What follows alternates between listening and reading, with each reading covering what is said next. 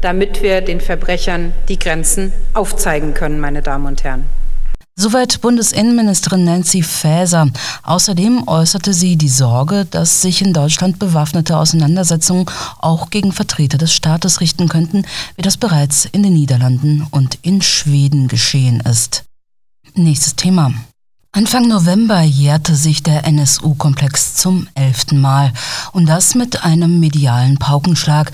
Denn kurz zuvor hatte der ZDF-Satiriker Jan Böhmermann angeblich geheime Staatsakten der hessischen Landesregierung zum NSU in seiner Sendung öffentlich gemacht. Der hessische Investigativjournalist und Publizist Wolf Wetzel ist schon lange ein dezidierter Kritiker dieses, wie er sagt, Staatsskandals. Siehe auch seine Bücher dazu, Wo beginnt der nationalsozialistische Untergrund, wo hört der Staat auf, sowie Der Rechtsstaat im Untergrund, Big Brother und der NSU-Komplex. Denn gleichzeitig kritisiert Wetzel den Überwachungsstaat, von dem schon George Orwell gewarnt hatte. Der britische Schriftsteller hat einst mit seinem bahnbrechenden Werk 1984 nicht nur Literaturgeschichte geschrieben, sondern auch einen Big Brother-Staat beschrieben. Herr Wetzel, Sie sind Investigativjournalist, sind seit Jahren am NSU-Skandal dran, haben da einige dunkle Hintergründe und Abgründe schon aufdecken können. Und kürzlich haben sie für die Nachdenkseiten einen, wie ich finde, erfrischenden wie nachdenklichen Beitrag zum Orwellschen, Orwellschen Überwachungsstaat geschrieben. Und wir beide versuchen heute ein kleines Kunststück, einen kleinen Balanceakt. Wir versuchen beide Themen, also NSU-Skandal, der sich ja jüngst, ich glaube, zum elften Mal gejährt hatte, und den Überwachungsstaat nach George Orwell. Wir versuchen diese beiden Themen miteinander zu verzahnen. Mal gucken, ob uns das gelingt. Ich bin aber ganz zuversichtlich. Äh, fangen wir mal mit dem Orwellschen Überwachungsstaat und dem Nachdenkseitenbeitrag an. Was hat Sie denn dazu motiviert, diesen Text zu verfassen in der heutigen Zeit? Na naja, gut, ich hatte natürlich schon äh, früher mich damit auseinandergesetzt. Also zum einen schon allein der Roman, aber gut, es war damals eben dann in den 80er Jahren, war das dann schon so ein bisschen puh, apokalyptisch, zumal man damals natürlich ja auch gehofft hat, dass man nicht in solche Zustände hineinrennt oder läuft oder gestoßen wird, äh, die wir heute haben. Also ehrlicherweise ähm, äh, hätte ich nie gedacht, ähm, dass ich in so eine Zeit gerade wie die heutige. Ähm, von daher hat mich das ja immer beschäftigt. Also was ist es mit dem Überwachungsstaat? Ähm, ist es Verschwörungstheorie oder ist es einfach nur eine konsequente Umsetzung von technischen Möglichkeiten, die der Staat hat, mhm. die er dann auch nutzt, wenn die Opposition zu gering ist, beziehungsweise ähm, äh, der Widerstand äh, so marginal ist, ähm, dass man einfach weitermachen kann. Ähm, und jetzt abhören oder überwachen oder Zensur sind ja keine neuen Erscheinungen. Ähm, deswegen äh, fand ich das ja so spannend, äh, was hat George Orwell 1948, das muss man ja erwähnen, ne? das ist ein Zahlendreher, der zu dem Buchtitel geführt hat, mhm. äh, was er da sozusagen vorgedacht hat ähm, und wie das von der Realität eingeholt wurde. Da kommen wir ja äh, später nochmal drauf. Aber ich bin dann einfach nur durch Zufall auf dieses Zitat gestoßen, ähm, das ich von jemand anders hatte. Ne? Wir müssen Energie sparen für den Krieg, für den ja der dem Frieden dient. Der Strom wird jetzt abgeschaltet. Ich fand es natürlich sehr passend, weil es natürlich auch ähm, äh, diese Kriegssituation heute anspricht. Also Krieg gab es schon immer auf der Welt, aber ähm, so nah an einem Weltkrieg war es meiner Meinung nach noch nie. Und da fand ich dieses Zitat ganz nett und habe das einfach nur äh, gepostet. Daraufhin ähm, wurde dann auf Facebook ähm, dieses äh, Zitat verdeckt. Und man hat mir ganz lange dann erklärt, ne, wenn man sozusagen den Vorhang lüftet, äh, dann gibt es eine Erklärung, dann entdeckt man plötzlich DPA-Cleaner, also DPA-Faktenchecker nennen mhm. die sich, die mir dann erklärt haben, dass Orwell eine totalitäre Vision beschreibt und dass das Zitat ähm, aber äh, nicht der Buchversion, sondern der Filmversion ähm, mhm. äh, zuzuordnen ist. Und wo ich gedacht habe, ähm, äh, ich habe ja gar nicht gesagt, was für eine Version das ist, habe aber die Gelegenheit genutzt, eigentlich nochmal aufzugreifen, wie absurd es ist. Und ich glaube, das kommt bei Orwell nicht vor. DPA ist ja deutsche Presseagentur, die also selbst ähm, endlos viele Nachrichten in die Welt schickt, mhm. darunter unglaublich viele Falschmeldungen. Warum die, dieselben, dieselben Leute, die das machen, professionell und natürlich mhm. groß im Geschäft sind, ähm, dann angestellt werden, äh, um etwas, was ihnen nicht passt, irgendwie aus dem Weg zu räumen.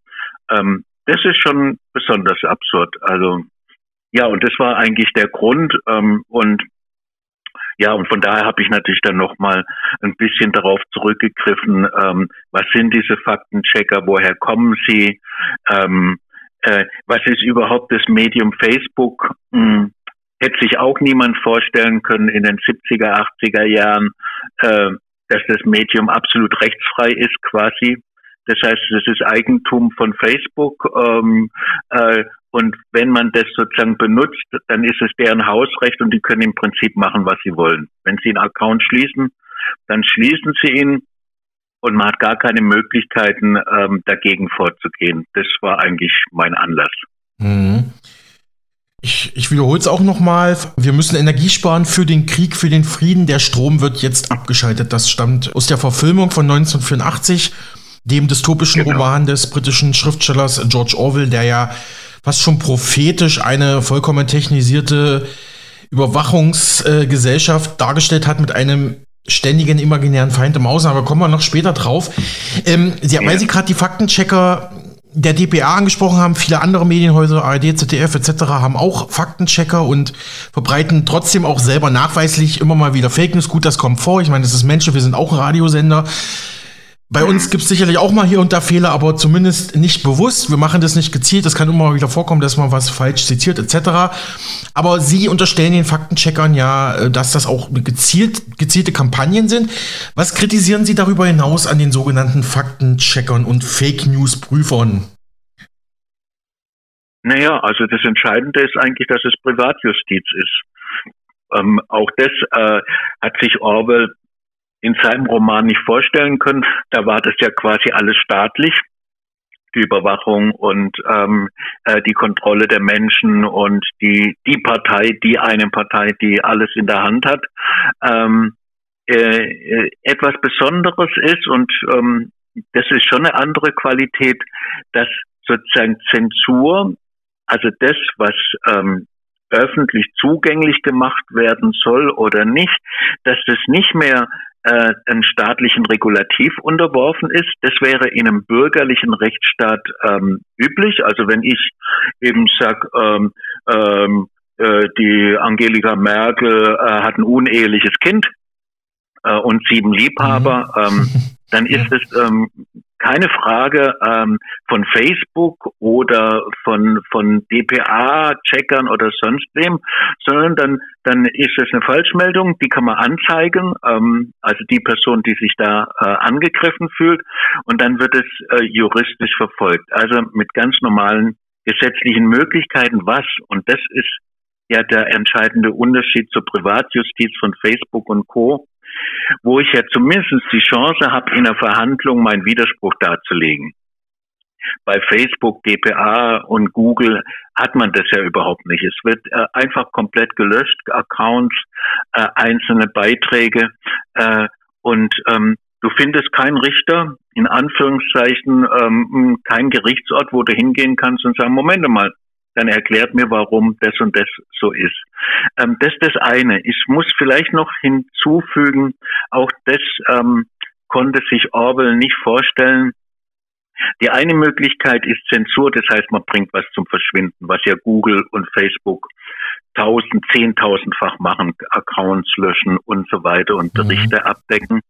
Ähm, äh, was überhaupt nicht in der Öffentlichkeit ist, dass das viel massivere äh, Instrument ähm, der Überwachung beziehungsweise äh, der Unterdrückung von, äh, von Nachrichten und der Nichtverbreitung, das ist das, was Facebook, äh, Facebook äh, macht über die Erreichbarkeit deiner, meiner, unserer Beiträge. Das heißt, wenn ich, äh, wenn ich einen Beitrag auf Facebook äh, publiziere, dann heißt es nicht, dass der äh, in, ähm, entsprechend der Schlagworte und so weiter äh, für alle zugänglich zu finden ist, sondern und das hat die Facebook-Chefin mal gesagt, als sie angegriffen wurden, dass sie viel zu viel äh, Sachen durchgehen lassen und nicht und viel zu wenig Selbstjustiz betreiben, mhm. hat sie gesagt, das stimmt nicht. Sie sind in der Lage, bis zu 80 Prozent die Erreichbarkeit eines Beitrages einzuschränken. Ähm, das ist natürlich so, als ähm, würdest du auf dem Marktplatz stehen, ähm, du die Demonstration ist erlaubt, die Kundgebung ist erlaubt und der Marktplatz wird weit, weiträumig abgesperrt von der Polizei oder von Privatpolizei. Und du kannst da deine Kundgebung ähm, mit paar Leuten halten, ja.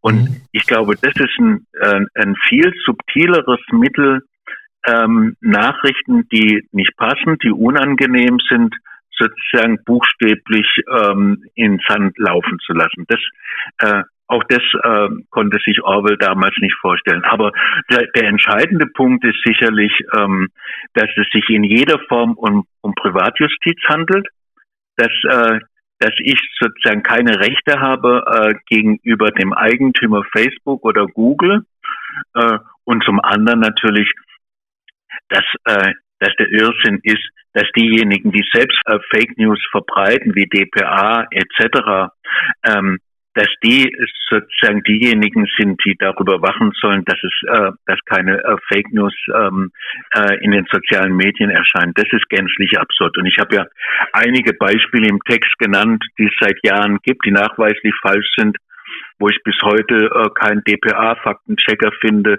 äh, der sagt, nein, das, äh, das stimmt nicht, beziehungsweise ähm, äh, das sind Falschmeldungen. Ne? Mhm. Ich hatte kürzlich mit dem Wiener Historiker und Chef vom Promedia Verlag Hannes Hofbauer gesprochen, weil Sie gerade das Stichwort Zensur äh, beschrieben haben. Der hat ja kürzlich auch ein gleichnamiges Buch ähm, herausgebracht und vertritt darin die historische These, dass Zensurmaßnahmen im Prinzip, im Prinzip relativ alt sind. Schon seit dem Buchdruck ging es los. Damals waren es vor allem kirchliche Zensoren. Heute, so sagt äh, Hofbauer, führe der Staat und private Tech-Konzerne wie Google, Facebook, Twitter diese äh, Zensurmaßnahmen fort. Ähm, sehen Sie es ähnlich, Herr Wetzel, oder erkennen Sie vielleicht sogar durch die neue Technologie eine neue Qualität im Orwell-Staat? Und Hofbauer sagte mir auch, und das ist ja auch bekannt, häufig lösche Facebook ja auch mehr, als äh, vom Mainstream oder Staat eigentlich verlangt wird. Ja, ich meine, gut, das, ähm, das ist natürlich naheliegend, also das Letztere, was Sie sagen, ähm, weil äh, es gibt ja es gibt keine juristische äh, Kontrolle darüber, was Facebook tut oder nicht. Während ähm, äh, wenn ich das wie früher gehabt habe, ich habe ein Buch veröffentlicht oder einen Artikel und werde dann wegen Beleidigung angezeigt, dann habe ich ein Gerichtsverfahren und dann muss man mindestens sich die Mühe geben, die Gegenseite äh, äh, mhm. Gründe zu nennen, die halbwegs plausibel sind. Klar, da gab es auch Fehlurteile. Ähm, aber der Unterschied ist, dass es zu gar keinem Prozess, zu keiner öffentlichen Auseinandersetzung kommt, wo belegt werden muss, warum etwas äh, Fake News ist ähm, oder Falschmeldung ähm, und umgekehrt äh, die Person die Möglichkeit hat, ähm, das zu begründen. Ähm, äh, was Herr Hofbauer meint, äh, würde ich auch zustimmen. Ja, natürlich, ähm, sozusagen, man kann das historisch einordnen und ähm, äh, da ja auch früher ähm, das keine egalitären Gesellschaften waren ne? und der Buchdruck ja nicht äh, allen mhm, Menschen ja. zur Verfügung stand und die Kirche jetzt auch keine egalitäre Institution war, der Feudalismus noch weniger, ist ja naheliegend, dass sie immer dasselbe Prinzip verfolgen, ähm, was natürlich ähm, in der Ambivalenz der Sache ist. Äh, auf der einen Seite äh, will man möglichst viele Informationen im seinen Sinne verbreiten, Ne, das fing mit dem Buchprogramm, mit dem Radio, mit dem Fernseher, später eben ähm, äh, jetzt mit dem Internet, um seine Interessen ähm, zu publizieren, um so auch, ähm, naja, wie sagte Hans Magnus Enzensberger, äh, um als Bewusstseinsindustrie zu funktionieren, weil der Volkssender äh, in 30er Jahren bei den Nazis natürlich ein völlig bescheidenes Mittel war im Verhältnis jetzt zum Internet, ähm, das fast ähm, jeder und jede hat und benutzt. Mhm, mhm. Also muss man gleichzeitig auch sozusagen die, Zugänglichkeit dieser Informationen kontrollieren, zum einen durch Löschen, aber was ich eben auch gesagt habe, indem diese Texte zwar scheinbar öffentlich zugänglich sind, aber tatsächlich, ähm, äh, äh, das ist so, als würde ich schreiben und würde es unter die Bettdecke legen.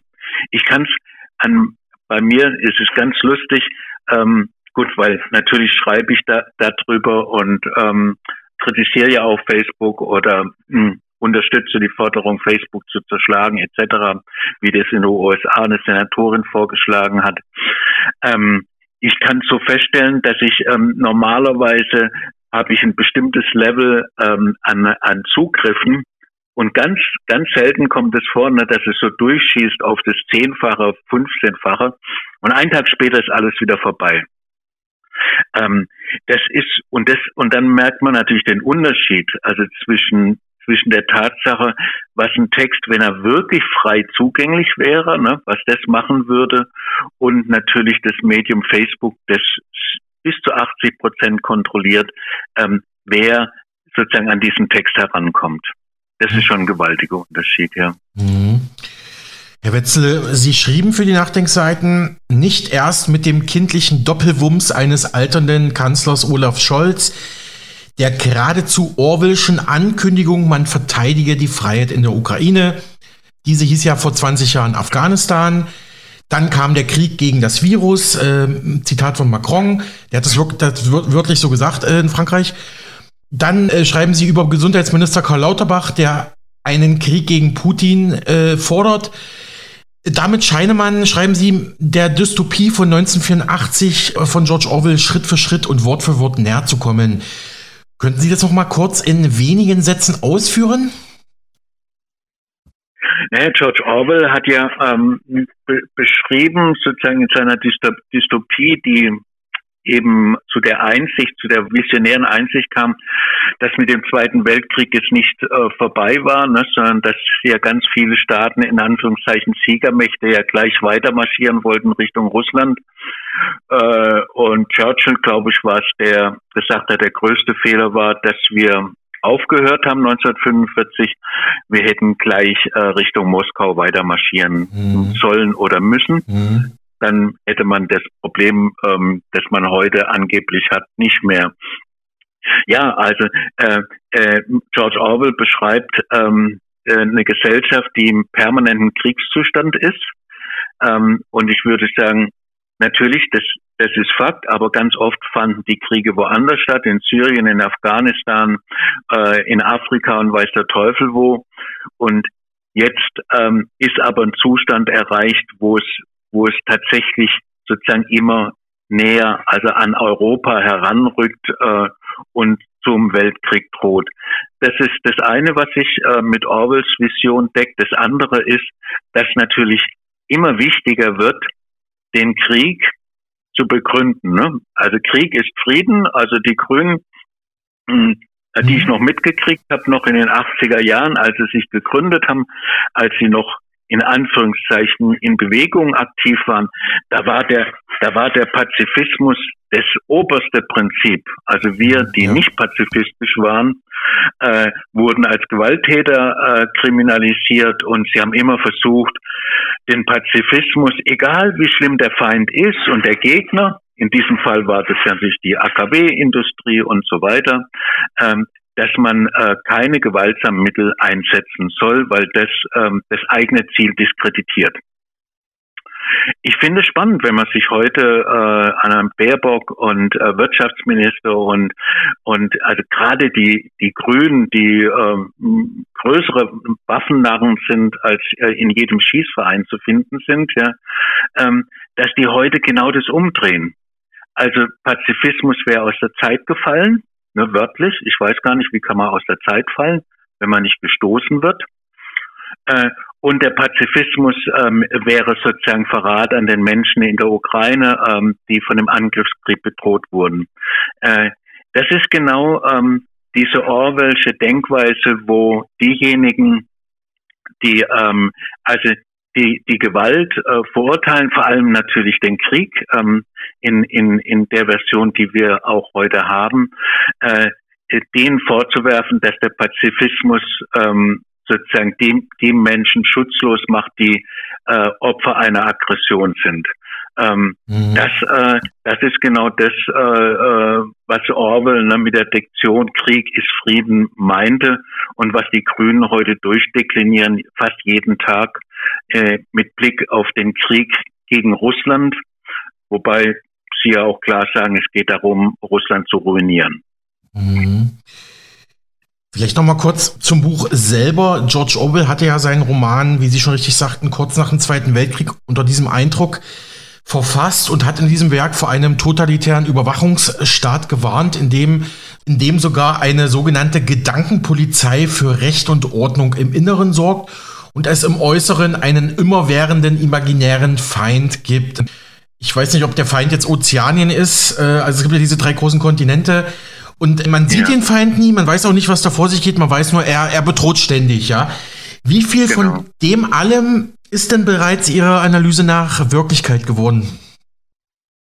Naja, also wenn man, ähm, wenn man jetzt den sogenannten Ukraine-Krieg nimmt, ähm, dann weiß man am allerwenigsten, und wir werden ja bis heute am allerwenigsten äh, darüber informiert, äh, wie kam er zustande. Äh, also, weil Sie das ansprechen mit Gedankenpolizei, ja, natürlich ist es ganz entscheidend, ähm, äh, was denken die Menschen hier in Deutschland, in Europa darüber, wie dieser Krieg zustande gekommen ist, warum wir die Ukraine unterstützen müssen, wen wir in der Ukraine genau unterstützen. Und deswegen ist Gedankenpolizei und DPA, Faktenchecker so wichtig als Löschprogramme. Was hat man alles vorher gewusst? Was hatte man vor 2000, mhm. also 20 ähm, 22 Februar, als Russland einmarschiert ist, was hatte man davor über die Ukraine gewusst? Ich habe sehr viel äh, äh, in öffentlich-rechtlichen Anstalten beziehungsweise Beiträgen erfahren, was die Ukraine ist, also mit das korrupteste Land in Europa.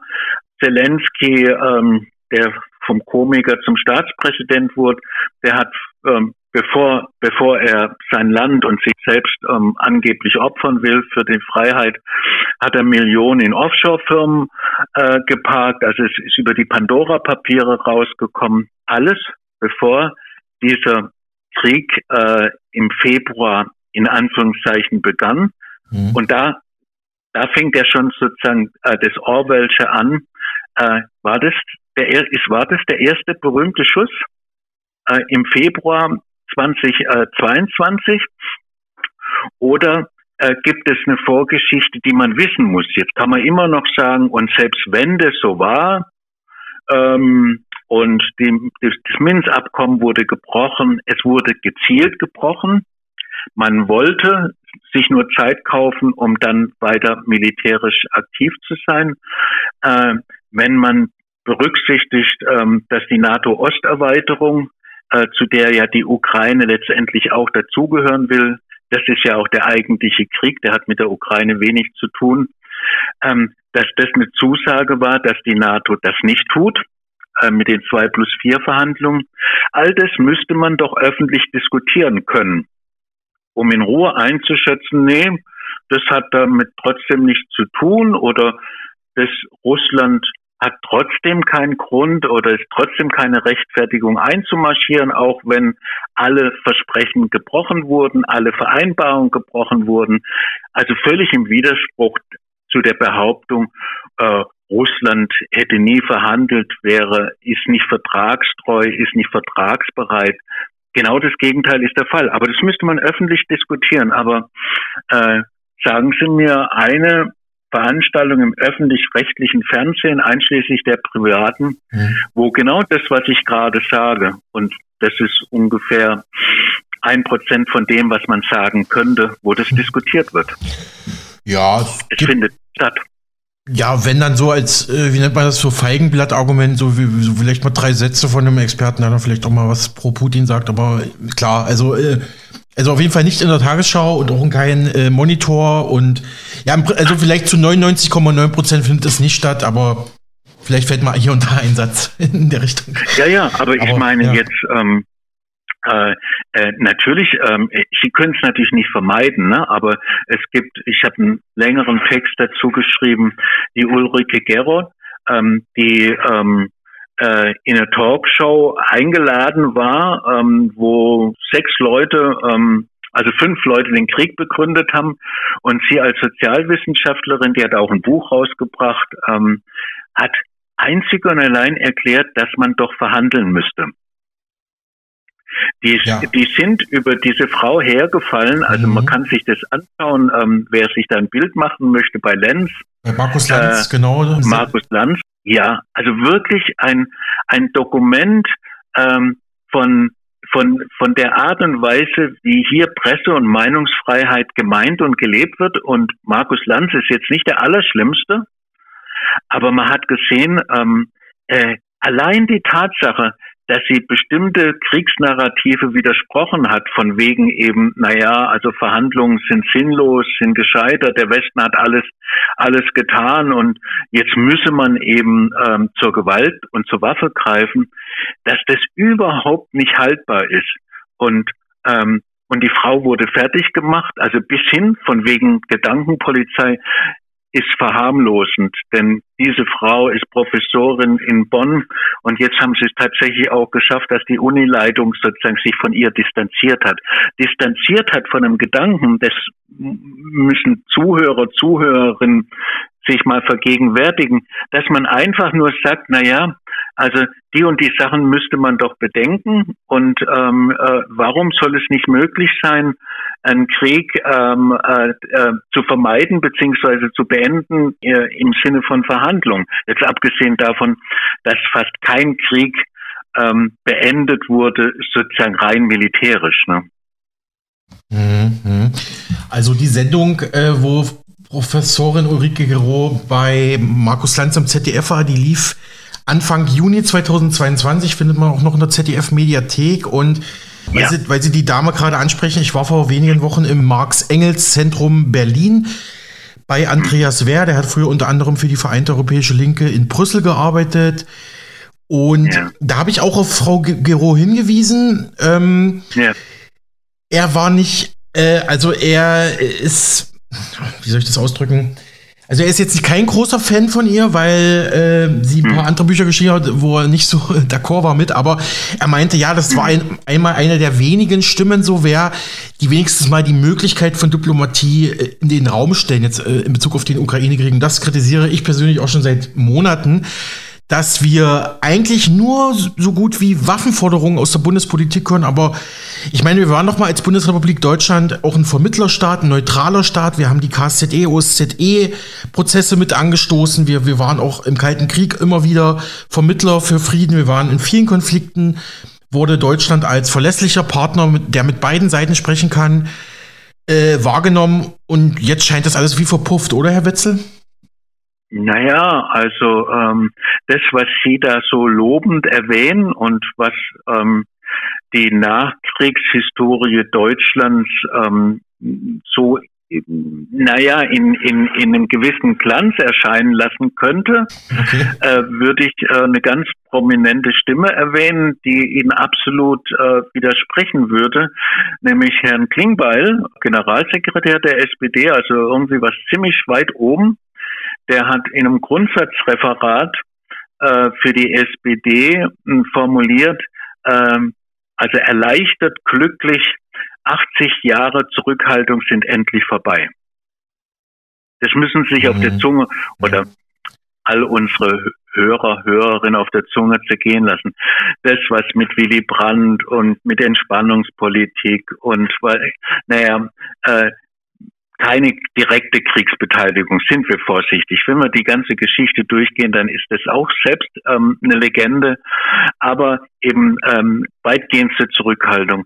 Das beschreibt ähm, ein sehr kluger Generalsekretär Klingbeil, beschreibt es in einem Grundsatzreferat als 80 Jahre Zurückhaltung. Und jetzt würde ich die Les Hörer und Hörerinnen kurz bitten, Mathematik ähm, aufzuschlagen. Mhm. Was heißt das? ähm, wenn man 80 Jahre zurückgeht vom Jahr 2022. Die ersten dürfen sich melden. 1942. 42, ja. Und wo war Deutschland 1942? Mitten im Zweiten Weltkrieg. Genau, die Stadt. Das war schon Stalingrad, genau, ja. ja. Ja. Jetzt muss man sich das überlegen. Also wer die deutsche Geschichte ein bisschen kennt, ne? Also Stalingrad war quasi der Wendepunkt. Ab da war klar, äh, dass der Wahnsinn vom tausendjährigen Reich im Schnee, äh, im Frieren, äh, im Winter äh, geplatzt ist. Ein sozialdemokratischer Generalsekretär stellt sich hin, 80 Jahre später, und beschreibt all das, was danach passiert ist.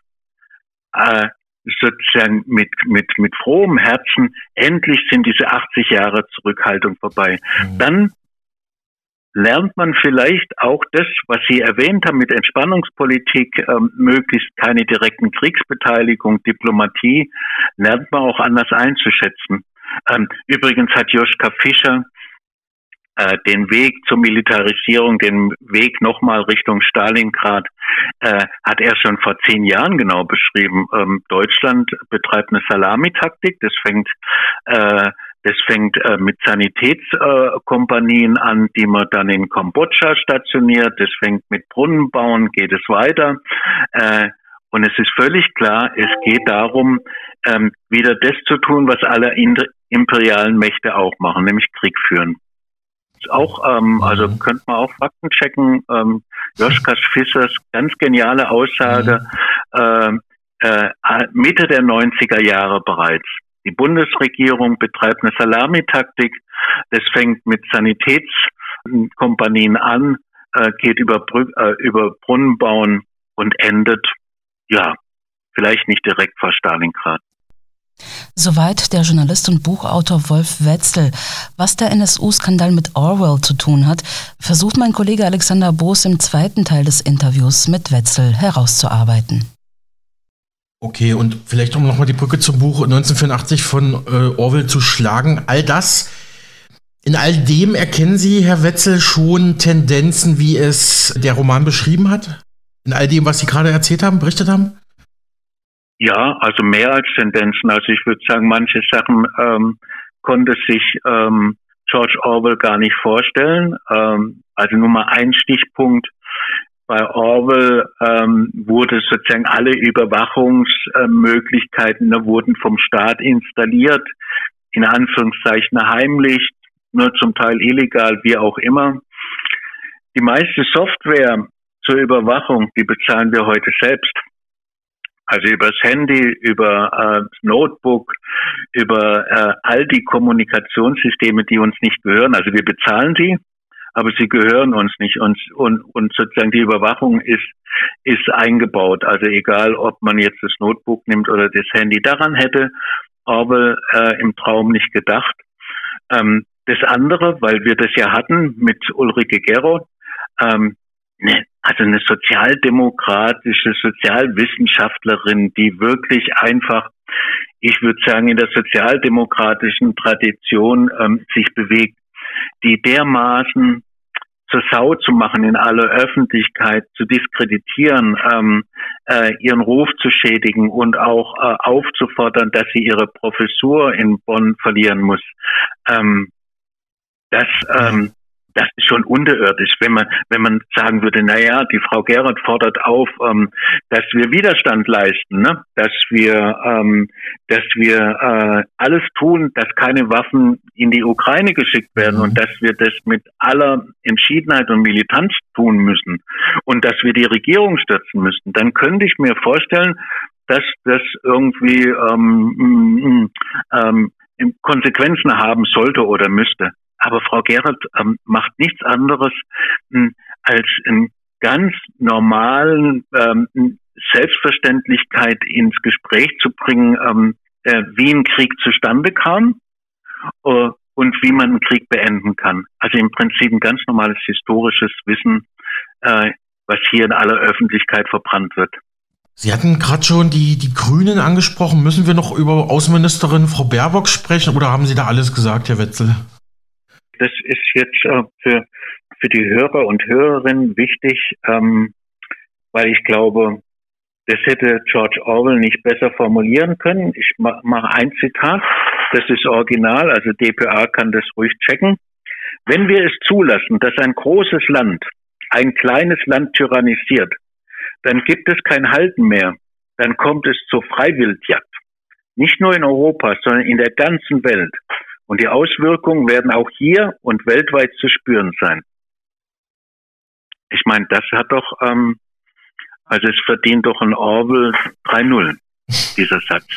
Äh, jetzt muss man wissen, ne, ähm, äh, wie viele Länder, die klein waren, von großen Ländern überfallen wurden seit 1945, also mit Angriffskriegen und wer sie geschützt und gedeckt hat. Dann könnten wir nochmal die äh, äh, Frau Baerbock dazu befragen, wie sie das meint.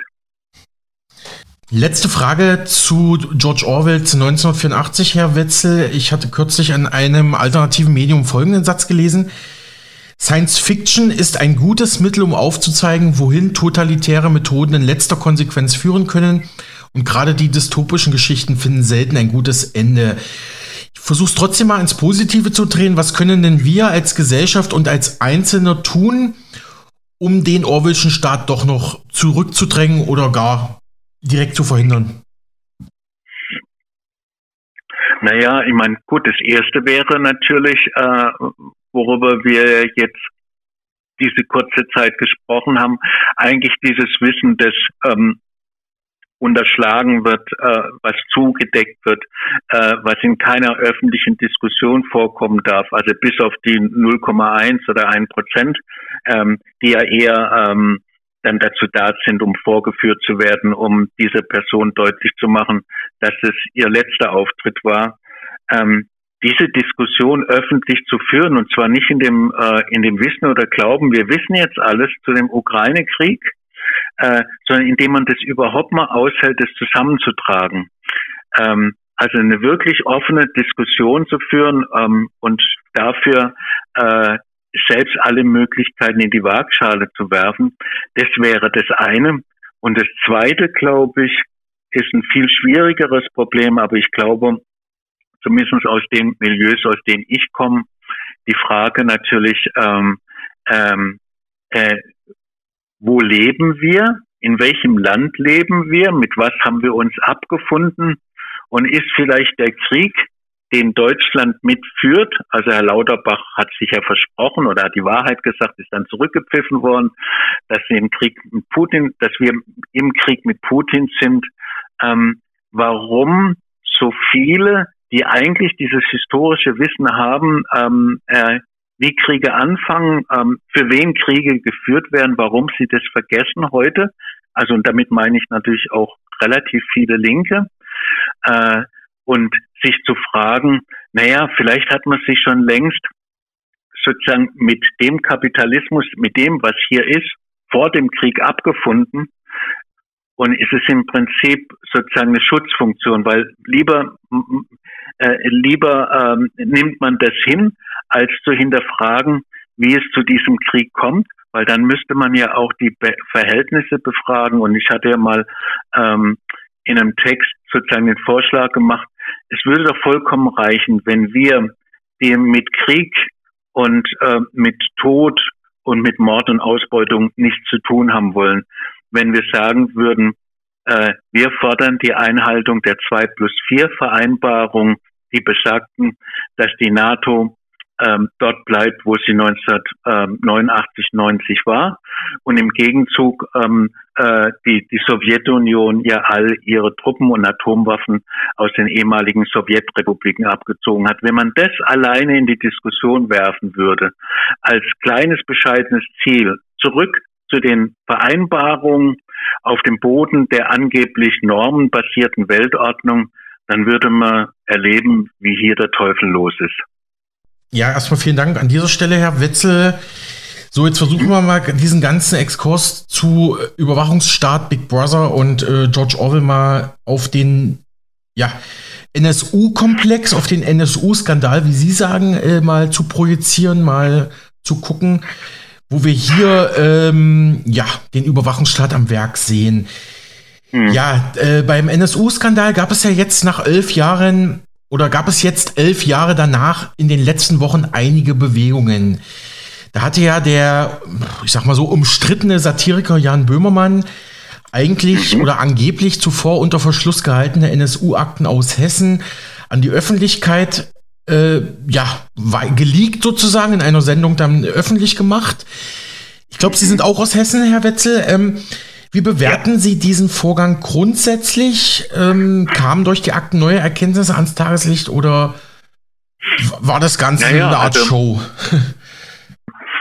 Ich würde sagen, dass es ähm, äh, deswegen glaube ich auch, dass es äh, gut ist, das zu verbinden, obwohl viele wahrscheinlich auch ähm, Hörer und Hörerinnen sagen, hm, ne, was hat das eine Krieg ähm, mit Orwell und dann NSO zu tun?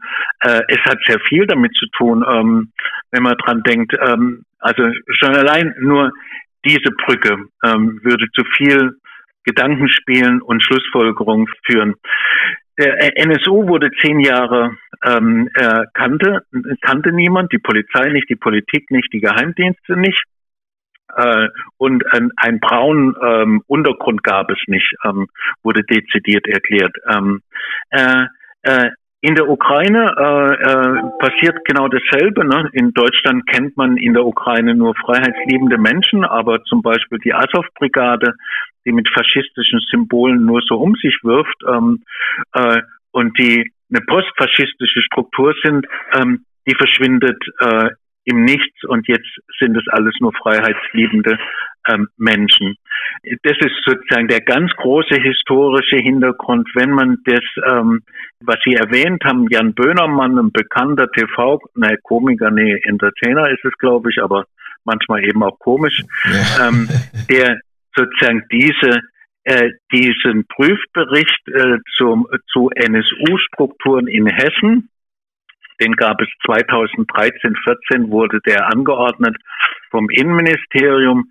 Äh, der wurde, und jetzt wird es Orwellsches, äh, wurde bis 2031 ähm, für geheim ge erklärt, weil der Staat, ähm, das Land, die Welt und vor allem natürlich die Landesregierung sozusagen ähm, ihr eigenes äh, Wohlergehen in Gefahr sahen, der ist jetzt gelegt worden. Jetzt müsste man ja sagen, ne, wenn man halbwegs bei Trost ist, jetzt müsste die Welt zusammenbrechen.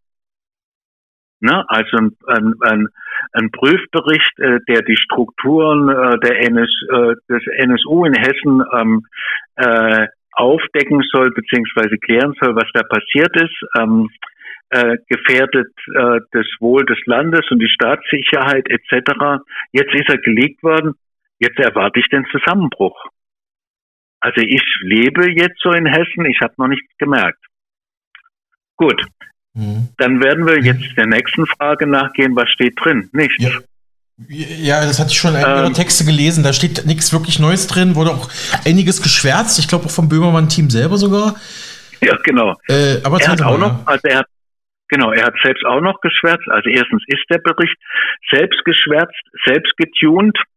Dann hat Jan Böhmermann irgendwie das noch ähm, noch zusätzlich ähm, ins ins äh, ins Absurde äh, übertrieben äh, und und dann kann man eigentlich dann nur sagen, naja, Momente mal, also ähm, hm, äh, selbst das Un also das Ungeschwärzte oder wenn man das Geschwärzte noch dazu nimmt, naja, vielleicht mal nachdenken. Und ich glaube, das gehört auch zu dieser Zeit. Ähm, ich muss jetzt nicht hm, äh, sozusagen ähm, jeden Weg nachgehen und an, äh, an jedem Punkt zum richtigen Ergebnis kommen. Aber ich muss mich auch fragen, äh, wenn das Landesamt für Verfassungsschutz ähm, äh, prüfen soll, ob sie alles richtig gemacht haben, dann ist das doch ein bisschen problematisch, ne?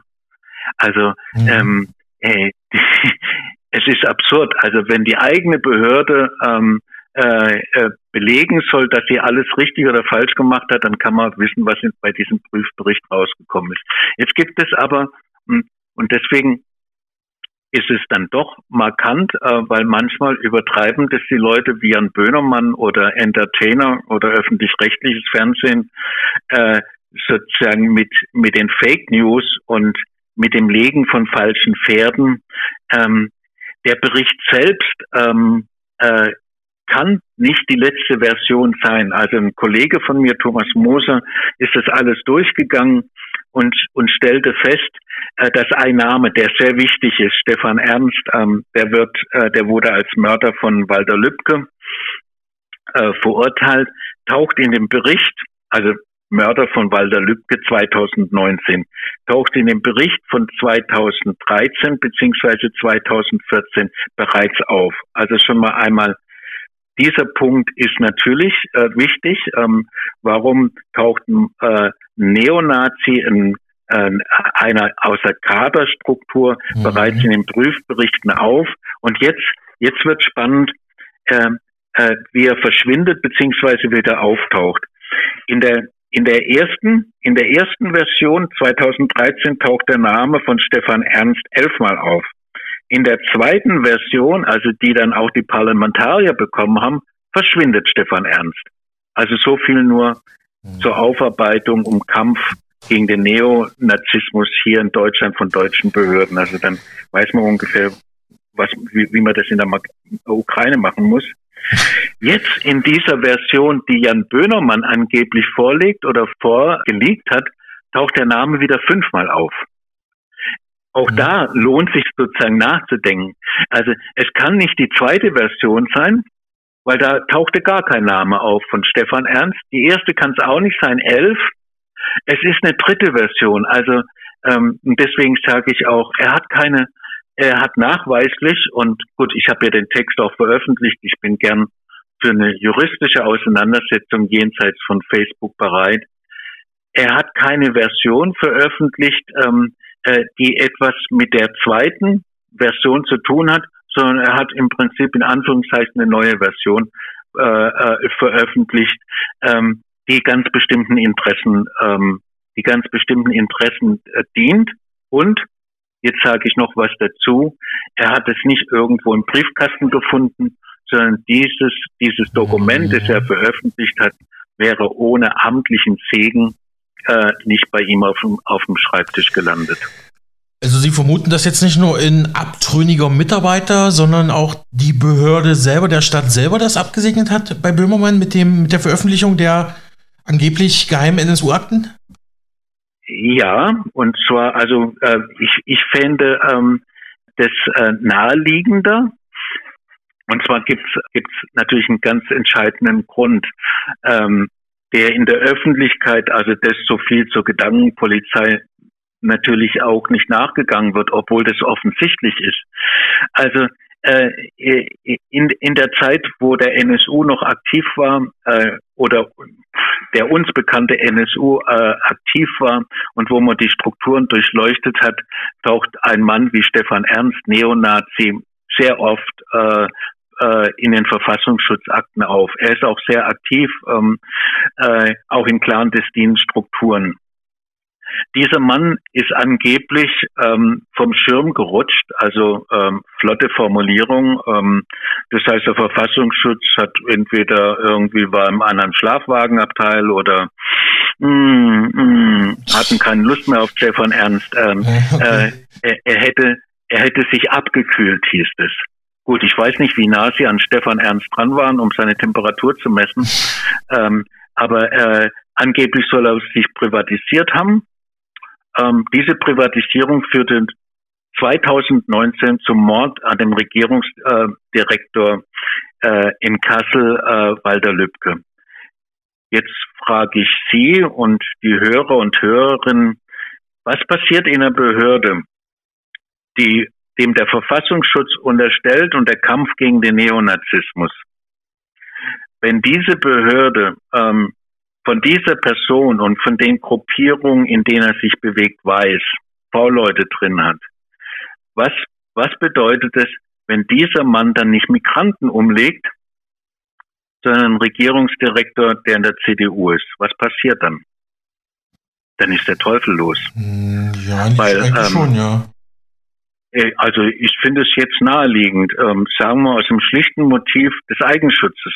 wer will als Ministerpräsident, CDU-Ministerpräsident, äh, äh, Volker Bouffier, ne? Volker Bouffier? Ja, Volker Bouffier wäre auch eine ganz gute Adresse. Ne? Ähm, äh, wer, wer möchte da in Ruhe ins Bett gehen, in dem Wissen, dass sein Verfassungsschutz, der ihm unterstellt, ähm, feststellt, dass Leute, die bei Combat 18, also in neonazistischen bewaffneten äh, Strukturen aktiv sind, dass, ähm, dass die ähm, vom Schirm rutschen und später stehen die vor meinem Bett.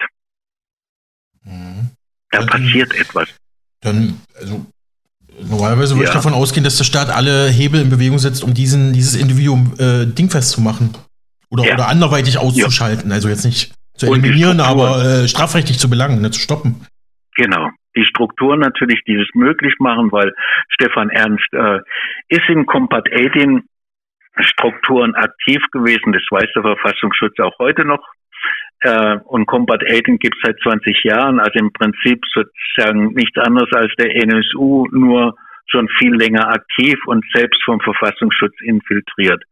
Ähm, das ist alles sozusagen nicht ganz problematisch, ne, wenn es ähm, neuen Migranten trifft. Dann, dann bedauert man das und geht zur Tagesordnung über. Aber wenn das ein Regierungsdirektor von der CDU trifft, äh, und das versucht, versuche ich auch Leuten klarzumachen, ne, in welchem Kontext jetzt diese plötzliche Veröffentlichung des äh, Prüfberichts äh, zu, zum NSU in Hessen ist, dann ist es natürlich auch ein klarer Wink an diejenigen, die zu diesem Mord, zu den Möglichkeiten dieses Mordes beigetragen haben. Und die sind amtlich sagt der Investigativjournalist Wolf Wetzel zum Orwellschen Überwachungsstaat und zum NSU-Komplex.